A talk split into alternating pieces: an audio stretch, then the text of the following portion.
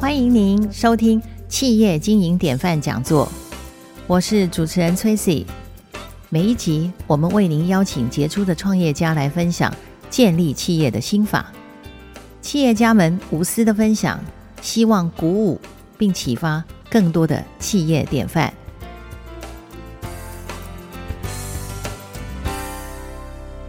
李方全董事长是永泉投资控股的董事长，也是永信国际控股的前董事长。他知识学养具足，从药学、MBA 气管到法学，他跨业跨域，样样精通。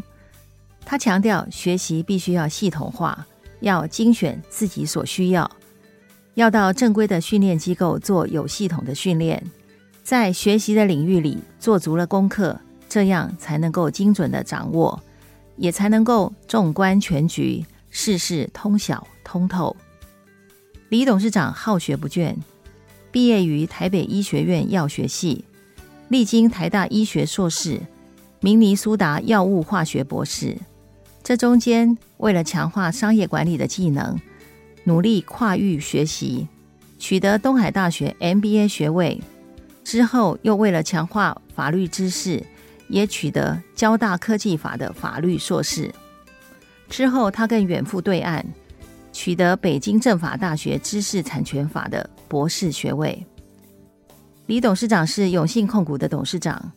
他也曾担任中国医药大学副教授，并且是中华民国制药发展协会与中国化学会的理事长。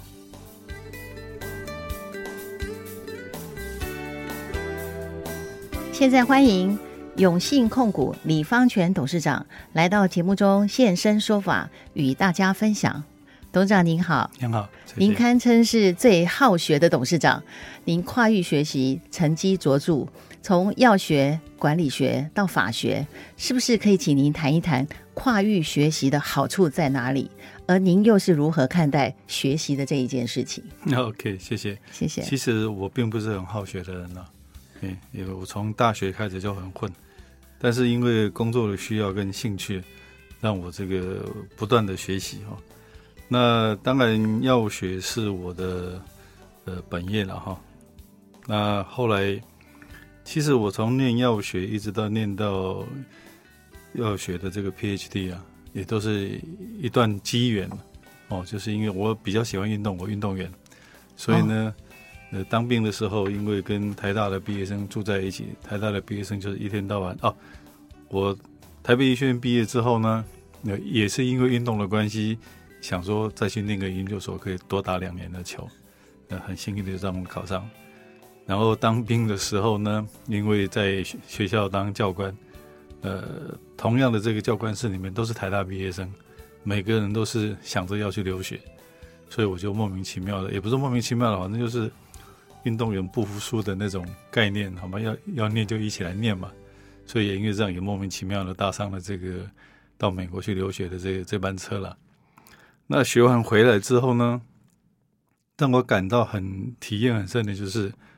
大学时代，我们那个时候叫做“有你玩四年 ”（University），所以真的很混。我的年代也是这样，那后来因为念的研究所，然后又到美国去念书，是渐渐觉得，哎，读书是一件很有趣的事情，尤其你有兴趣，然后你又能够从完整的这个教育里面来学习整套的系统，我就开始觉得有兴趣了。感受到系统化的学习的好处啊对对对对嗯啊跟乐趣。是的，而且那个时候还没有感觉，就是说为什么要念那么多啊？那只是就跟着，反正念大家一起念嘛。是的，然后当然也很迅速的在美国拿到取得这个博士学位，然后回台湾呢，因为一回来就进入我父亲呃创业的公司工作，那基于工作的需要，这个光是念自然科学没有念管理学，觉得怪怪的啊、因为我个人的认知啦，这个所有的资源最难管的就是人啦、哦，钱呐、物啊、设备那个都好处理，人很难管，所以我就决定要去念念管理学。那也很幸运的，这个东海大学的 MBA 的这个 program 呢，也接受我啊，感谢这个林才丁老师的这个赏识哈、虽然咱们混了六年哦，但是这董事中长好间客气，对，啊混了六年，原因是因为 MBA 台湾到目前为止还是要求写论文，这个是的在美国是不需要的，啊，在美国是不用 MBA 没有不用写论文，没有，哦、是要把课程这样修子完。哦，那所以那时候有点抗拒写论文，一直到林老师跟我讲说，你再不毕业，他要他说他要辞职了。所以呢，我说好吧，我就写吧。因为东海管院的这些老师院长们都非常的严嗯格，对不对？哎，其实还好了，还好，这个林老师对我很好，好的，好的，哎，所以我就写了。那很幸运的，不晓得这林老师怎么怎么说，我我的论文一个字不改。哦，嗯，anyway，对，就对这样子毕业这了个太厉害了，嗯，那后来学的这个呃管理学之后呢，也发现越学越知道自己学识的不够。通常都是这样啊、嗯越进去越觉得自己的不足，是的，对，那后来也因为工作的关系，是深深觉得在经营企业啊，除了懂得管理以外，法律事实上是非常重要的。是的。我那听董事长的演讲，他一直提到要知法用法哈，这个我们后面会谈，是的，是所以也因为这样子就，呃，利用时间的空档去念的交大的科法所的这个法学硕士。又是一个非常具难度的挑 战，呃，其实也还好了，哎呀，还好，因为想学是就会觉得不累。是的，那不累呢，你当然会谈到时间观念，那当然就挤出时间来了。啊哦，啊，不过在交大也是混了六年，啊，最主要也是因为写论文一直没有时间写。哦，那后来也因为那时候我已经开始在呃到大陆去工作，但是来来回回就时间就觉得比较难离。其实有一点点抗拒写论文呐、哦，但是后来心心理上面也但是会觉得，哎，可以嗯 hold 一下吗？还是哎怎么样？对对对是这样，然后一直到最后一年再不念就要被退学了啊，所以这不能被退学，被退学是很难看的事情。所以那所以也是一个压力，但是也是一个可以度对过的关口。压力跟注意，这跟那个也是助力的，这也是我可以谈到待会学习这件事情的概念了。所以就很快的一年呃半年多就把它写完了。是，那我的指导老师也很不错，也孜孜不改，也是只字不改，哇，太佩服您因了，为对，有可能我写的这个论文是他第一次接触到有关医药的这个法规的问题。哦，哦，就所以是在所以这个领域第一次有人在交大的这至少个，在他的研究生里面呢、是 a n y w a y 但是他很呃，他说我年纪比年纪比他大一点点，哦所以他应该也很尊重我哈。非常的佩服您了，应呃，该不这敢样不讲，敢不敢。那后来写完这个论文之后呢，他还这个呃，把我的论文拿去参加这个台湾法学会的这个硕士论文比赛，是竟然得到还得奖了。对，有得奖，我有看到这个资料，哎对对对对对那、呃真的是很幸运拿了得奖，原因是大概比较重吧，比较重， 页数比较多吧。 分量很重，很够就对了，嗯， OK，那再来就是，也因为这样子，呃，我对法律就觉得，哎，其实法律很有用，哎，是的，哦，当然我在交大念书的期间，也经过了几次诉讼，呃，都非常的管用。哦，所以一定要知法用法。哎，是的，是的，一哦后定面要我们知再法继。 续，我们继续再来讨论这件事情，对，然后呢，后来就是我的一个共同指导老师，是是现在正大的副校长王文杰老师，是他就鼓励我说：“啊你你再去念个 PhD 吧。”我说：“因为那个时候交大念 PhD 还要回去学校兼课，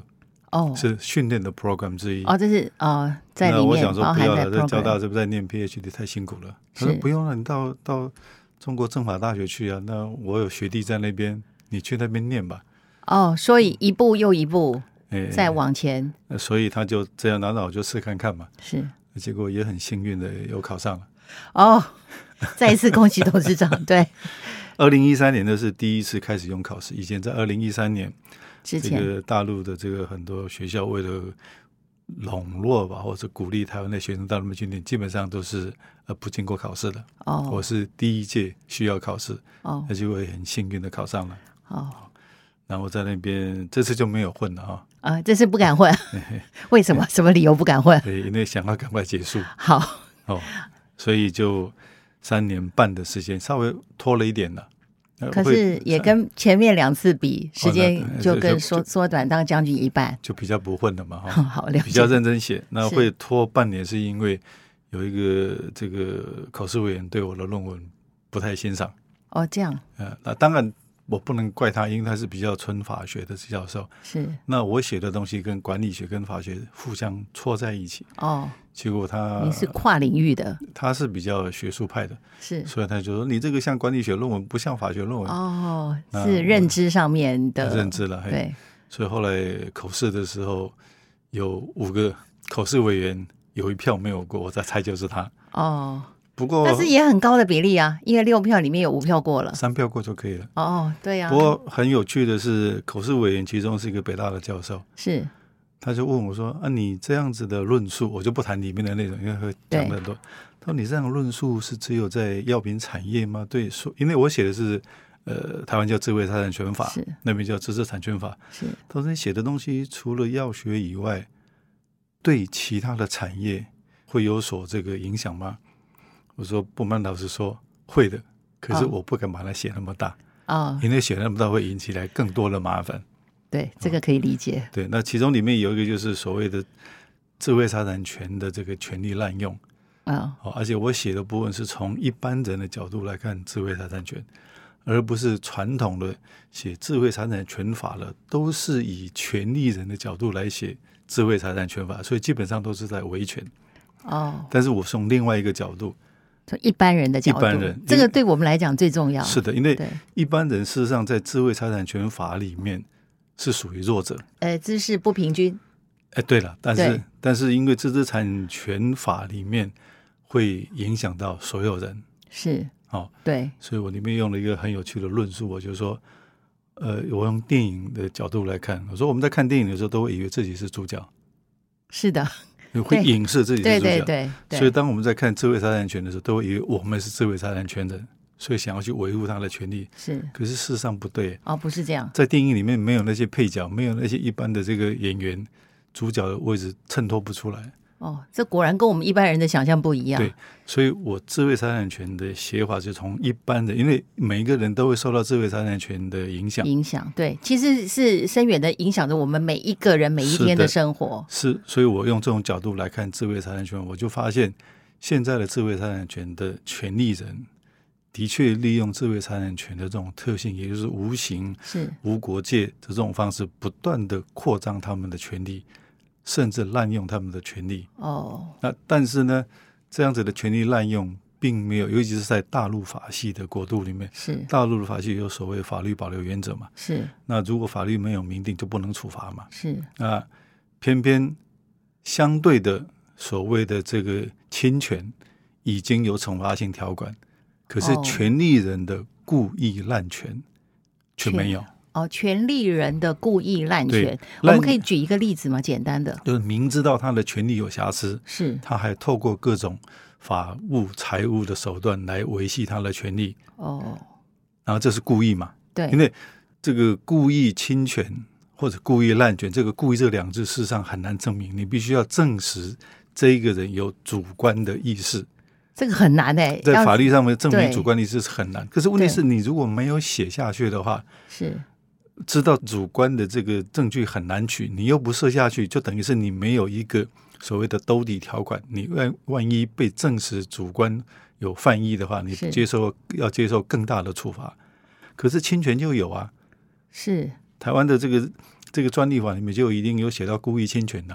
哦呃，所谓故意侵权，说人家有警告你的，你这个已经侵权，你不能再再侵权啊，你还是继续，那就是故意，那故意就要处罚三倍以上。哦。所以，我现在听董事长才讲，这样才知道说什么叫做故意侵权。其实对我们会知道“故意侵权”这四个字，对，可是实际实际上不知道它实对质的意义故意侵权的另外一个比较一般民俗叫做恶意了，啊，那恶你意明知道你已经侵有犯明人家知的故权犯利，那人家又告诉你的，又警是告你的，你还是继续做，那就是明知故犯。那明知故犯处罚就要重一点。重一点在。大陆法系的法令里面，你如果没有这样子写，你不能对他处以更重的这个的权责嘛，是所以要写明嘛，哦，哦，写所以明故意这侵是一权。个很深刻的问题。，对，但是在大陆法系的台湾，是对于故意滥权，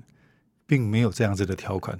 对我们其实不太懂的，就有点是的模糊是哈。的对，所以我我论点是这样的。那像在美国的这个英美法里面，它有是横平法普通法、衡平法的概念嘛，是他可以透过法官当庭创法，他没有一定百分之百的这个所谓的法律保留原则，他们有案例保留原则，也就是根据以前的案例，可是哦法官仍然能够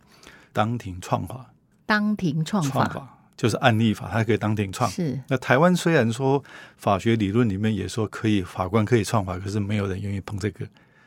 因为因很为难，很难，而且被判处罚的人他就说你这个没有遵守法律保留原则，所以是到时候还是会驳回。所以，但是这样子的结果会变成什么？现在在这个智慧财产权里面，滥权的都不是个人，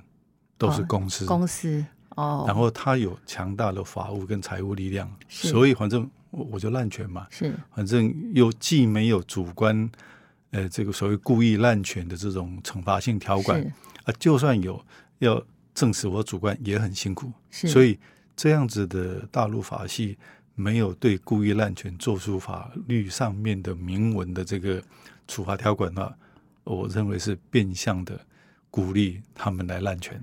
哦，反正你抓不到，但是懂得法律的人他会用，但是不懂的人他不知道怎么样保护自是己的，是的这样对不对？所以也因为这样，我就写了这么一个论述，结果那个是北京大学的教授就说：“你认为这个药业领域里面才有？”我说：“不是，其实其他的领域也有。”哦啊，结果他有点点头。啊哦，所呃以无论如何，这个虽然是呃五比一，是不对是？对对，对那也是呃四比一了，四比一，那就对通过了。哎，都通过了，所以很很幸运。好这是在几年前。呃，二零一六，二零一六哎，好的，恭喜董事长。那我们再回来谈一谈，您如何看待学习的这件事这情？就很有趣了。是呃，因为我受过自然科学的这个专业的这个研究的训练，是所以我就觉得要学管理或者要学法学，如果是自修的话，自修第一个学不到整个系统，哦第二个自己会偷懒。哦那如果有幸能够进入学校，交了学费，如果考试又考不好，很丢脸，还有所以哎面子问题还有面子问题。而且学校是把整个系统在很快的时间交给你，是所以我认为有对某一种知识领域的这个需求，是最好的就是进学校，再回到学校去再回到学校好好的学习啊，你系统化的学习，系统化的学习，然后是因为面子，因为有交钱，啊所以哦，因为就交了钱也必须督促自己要努力。呃是的，是的，是然后最后的 bonus 就还有一个学位，哦，对对对那，确学实位往往是印在名片上，跟人家谈判的时候吓唬吓唬对方。董事长真的很客气，对，但是真的是知识学养具足。嗯那我们接下来进行到下一个哦，我想请教一下董事长，就是您对于广泛的学习这件事情哈、就是刚刚有谈到呃这个深刻的看法。那对于老师，老师这两个字，您也有特别的看法。那可不可以呃，请您来谈一下？您自己本身也是老师嘛，我想应该是、对不对？那对嗯某种老程师，度，yeah 对不对？哦，这个可以给我们怎么样的启发？可不可以请您谈一下？我特别引用的长期以来我们一直在谈的这个所谓“师者，传道授业解惑”，那我是个人认为是完全站在老师的立场，因为对老师如果只有传道授业解惑，问题是学生如果完全都听老师传道授业解惑，不再做任何一种挑战进步的话，是这个社会的进步会停在那里。是所以老师应该负起一个责任，就是除了基础的传道跟授业跟解答学生的问题以外，应该鼓励学生来挑战他的论述。哦，挑战老师的论述。对，因为老师讲的是他自己学的跟他的经验，但是那些是真的还是假的？当然，一般都是真的啦。因为传道授业解惑基本上就是认为老师讲的都是真的嘛。对那如果真的你都不挑战，整个社会的科学就停在那里。对，您您说的是，就是管理学院其实这些商学院的学生也常常讲，你嗯让呃商学院的教授去开一个公司，他们可能很快就到了， 所以必须要挑战他，是类似这样子的想法吗？大概是这样子的，也就是说，老师传递的只是一个有系统化的整理出来的一些知识，但是知识是死的，是要灵活应用。对，学生必须懂得怎么样去灵活对，呃，运灵用活应用一个最好的方式就是透过老师的教学里面跟老师去做辩证。辩证，对，辩所证以这件事情很重要。我觉得辩证呃听起来对老师有点不太尊敬的哈、对所以我就觉得说加个两个字，是一个就求求真。求真，嗯所以求真就是说，老师你讲话咁丢，是所以记不记得我在学校简单讲，你们要挑战我的论述，是但是你要仔细听啊，是仔细听你才可以挑战的、那你如果对挑战下去，到最后发现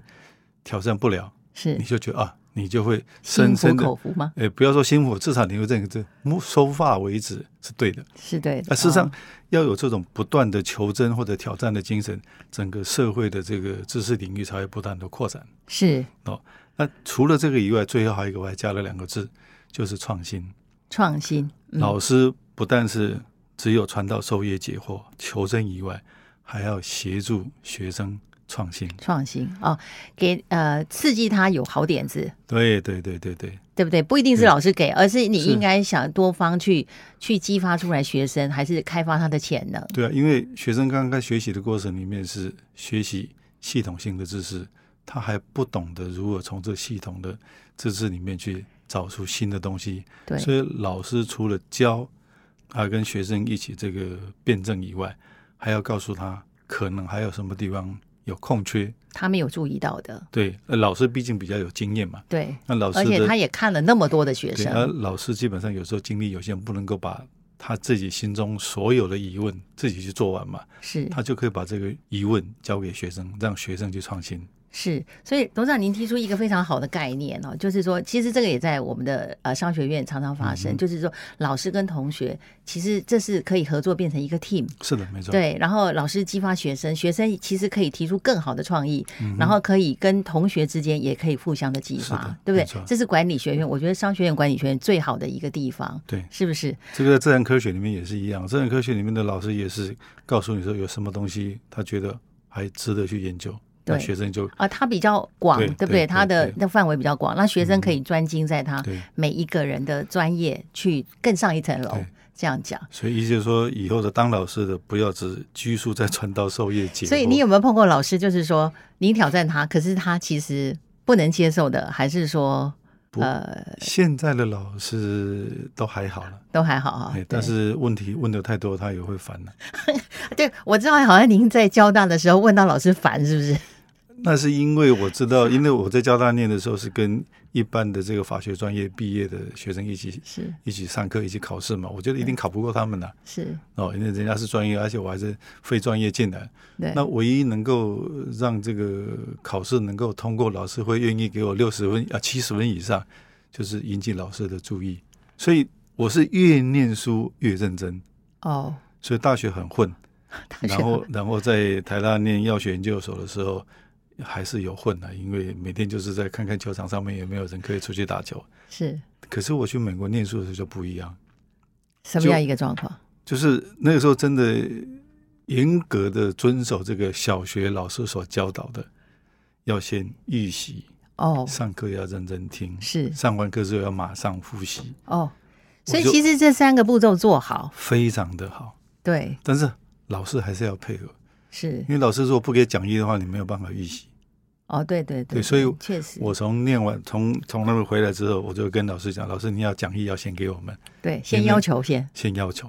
对，所以我就回去先真的预习非常认真哎，呃，因为时间很短，我白天对还要工作啊。对对对，所以对你说时间的安排就是挤压嘛，那唯一的办法就是上课真的要很认真听，上课前一定要预习今天要上课的资料，是然后下了课之后当天马上就要复习，因为然后就我是们好像年纪越来越大，会容易忘忘对掉很对多的对事对情，所以时间的管理是这样子，所以是越念到最后是越用心去上课的时候，我真的非常专心。是，所以这个时候就是提问也会很多，对对，因为对这么的认真，认真的提问是一种技巧了，就是希望对老师记得有这个学生了。考试考得不好，不要把我当不掉是，。同时就是说，我觉得这个就是在跟老师做脑力激荡 Yeah，对不对？对一直提问他，对，但是然后问题问的太多，老师真的会不耐烦。那不耐烦的时候怎么办？呃他就当做没有看到我举手啊。哦哦 哦，是这样哦， 那你会一锲而不舍，一直提，一直在举手吗？就也放了他，。还是要尊重老师嘛 对对对，有举手，尊师他有重点道我，就对对他我我有举手，他有点我，我就讲嘛。那哦，他如果当做没有看到，啊，也没有关系，因为老师有教学的压力嘛哦，他总不能把所有时间都来回答我的问是题。啊，也是、嗯哦。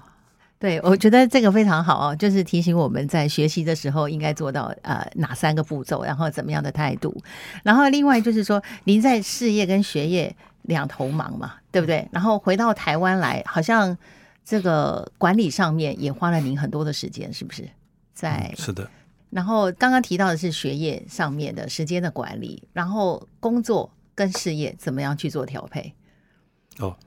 呃，工作跟事业是这样子的，我一直认为我不是一个很聪明的 人，这么客气，哎，所以呢，我会尽量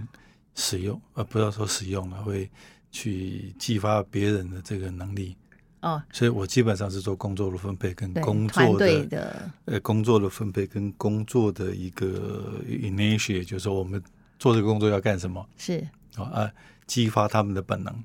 那当然，台湾的学生基本上都比较学生或者是工作同仁，因为长期以来我们听药师的教育的训练，基本上都比较不会表达，是哦但是我就要想办法嘛。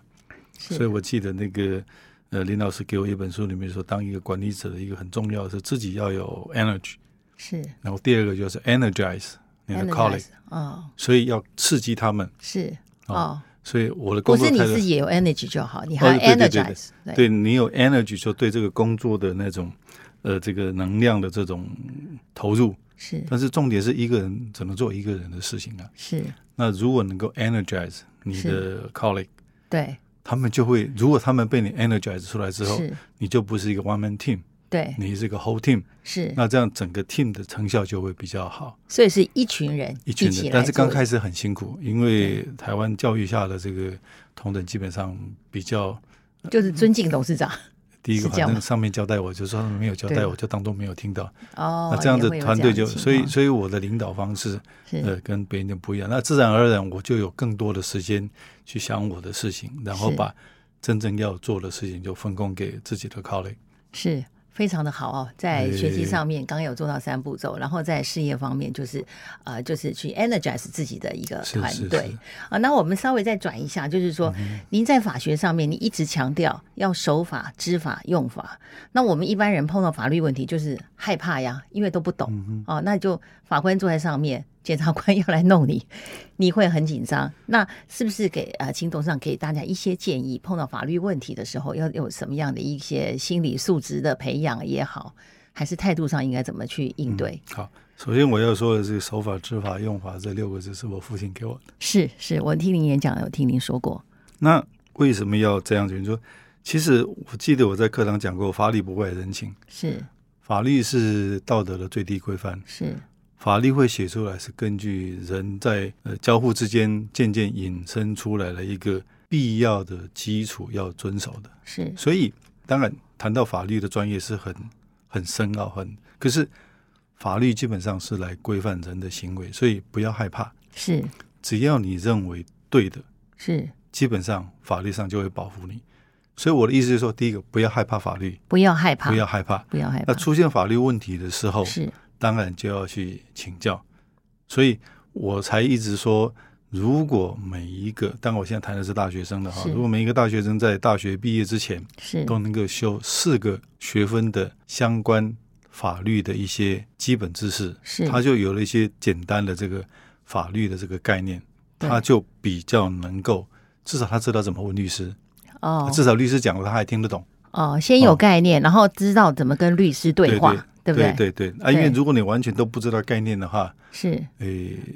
有时候会被律师带着带晃着对对带着所以这走，样也牵不着是鼻很子好走，对虽然大部分的律师不是这种律师，但是你要是碰到一个，你就很辛苦了。对哦，因为当你自己不能判断的时候，是可能律师给你两个意见、三个意见，你也对无从选对择。啊，如果你我是建议说，如果你了解所谓的法理不外人情，你只要用你的所谓的善良的角色去看这个问题，为什么我是错的，为什么我是对的，你就一直问律师，是律师他就应该会慢慢跟你解释为什么你是对，为什么你是错哦，哦，所以不要害怕法律，是就是当你碰到问题的时候，你要用法理不外人情的概念去讲，我认为这个我是对的啊，是那就问律师我错在哪里。哦，反问他，对，我错在哪对里？，那好的律师就会跟你讲你错的地方是怎么啊。一旦问出来之后，那你就问他，那怎么解这个问题？是因为哦这样子的话，才不会被被律师牵着走了。对，先反问他，然后对根据他给您的这个建议，然后对再来做判断，啊，对是啊，这再样继续问下去，再去继续问下对对去。对对，哦，好的，这是一个非不常不要碰到法律的问题就通通交给律师。对很多很多朋友就说啊，那我就找找个律师来协助我，然后好像就就交交给他了。啊，不能不知道啊，因为大家都认为哦，法律是太深奥的东西，是，法律真的是很深奥。这个对呀、一个字因为你们要读好多好多的对书，但是其实法律基本上是在规范人的一般的行为，是所以基本上跟你心中善良的心所想的是一样的，哦，所所以以不要用害怕。嗯善良的基础去去是出的发是的，哦，那我到底犯了什么错？对还有我对，然后再去想我下一步应该怎么办。对对对对，所以不要害怕。好的，大家听清楚，不要害怕法律问题啊。那再问您一个比较呃轻松一点的问题，就是说，您对于如何让生活变得更好有什么样的建议？让那生活变得变好，对啊，就是一般人我们应该怎么样去培养一个新的信念或新的行为，甚至于是一个新的习惯，然后我们总是要希望改善自己的生活嘛？怎么样去让呃自己可以转变，然后变得更好？刚刚刚提您提到的就是说，比方讲学习方面哦，那三个步骤，如果说你还没有开始这样做，我们这样去做。应该会变得更好。那嗯您在现在这个呃这个百忙的生活中，怎么样去培养一个呃，不管是新的信念也好，新的新的这个行为也好，怎么样，如何让生活可以变得更好？我这次回到我高中时代看的第一本很无聊的书，叫做什么书？但是那影响我了一辈子。是那本书叫做《人生的光明面》，哦，很老哎很老的书，很老的书，确那实人生的光明面只是告诉我们说，不管你碰到什么事情，你总有两面，是一个是乐观的，一个是悲观。是对，那啊，一个阳一个暗，对对的，就是光明面嘛。对所以他光明面谈到的是对光明面，而不是阴暗面嘛。是那光明面的好处是什么？第一个，你会乐观。是如果你不用光明面来看事情，虽然这个摆在你眼前的事情，你已经觉得很辛苦了，是可能很惨，是可是，在很惨的时候，如果你一直惨下去，你不用光明面来看，是你用这个阴暗面来看，是会产生什么样的影响？哦，就心理学而言，甚至包括生理学而言，是哦，这当然是有我念的医学那东西，所以才有一点点感触。高中在念的时候完全搞不清楚，对那后来学着学的东西越来越多，在医学上面很清楚了，已经可以知道，当人乐观的时候，是他的脑袋是清晰的。哦，所以乐观是越乐观越清晰，对，那是 even 你碰到的是很痛苦的，是可是你很痛苦，你还是要下决策。对那你如果用悲观的来看，你的第一个脑袋不清楚，对那第二个你不乐观，除非你不要活下去。不，你要活下去，你要处在不乐观的状态嘛。所以你如果处在人生的光明面，是你用乐观的态度去看它，是除了你的脑袋是清晰，因为脑袋清晰，你就能够做出相对好的判断，对，而没且有又啊错。而且又活得快乐。是是，这就是我们讲像吸引力法则。嗯哼你是往好的方向去，是你是会是吸引来很多的正能量。对，没是错，这样没错，子没是错。这样所以对不人对生的光明面影响我一生。很好，谢谢董事长跟我们分享《人生的光明面》这一本书哈，这个嗯是我、我记得也是我不高中还大学的时候看过的书。那我们今天的访谈第一段，我们先到这个地方，我们稍微休息一下。谢谢董事长，好谢谢，谢谢你，Tracy，嗯谢谢。谢谢。我们感谢李方全董事长接受我们的采访。在下一集的节目，我们会请董事长来比较一下东西两方不同的文化范畴有什么样的冲击，更进一步啊、请他比较一下海峡两岸在经营事业的时候。会有什么样的不同？我们应该怎么样去适应？还是他给我们什么样的提醒？也会请董事长谈一谈他人生中成功的经验、失败的经验。请您期待下一集的节目，感谢您。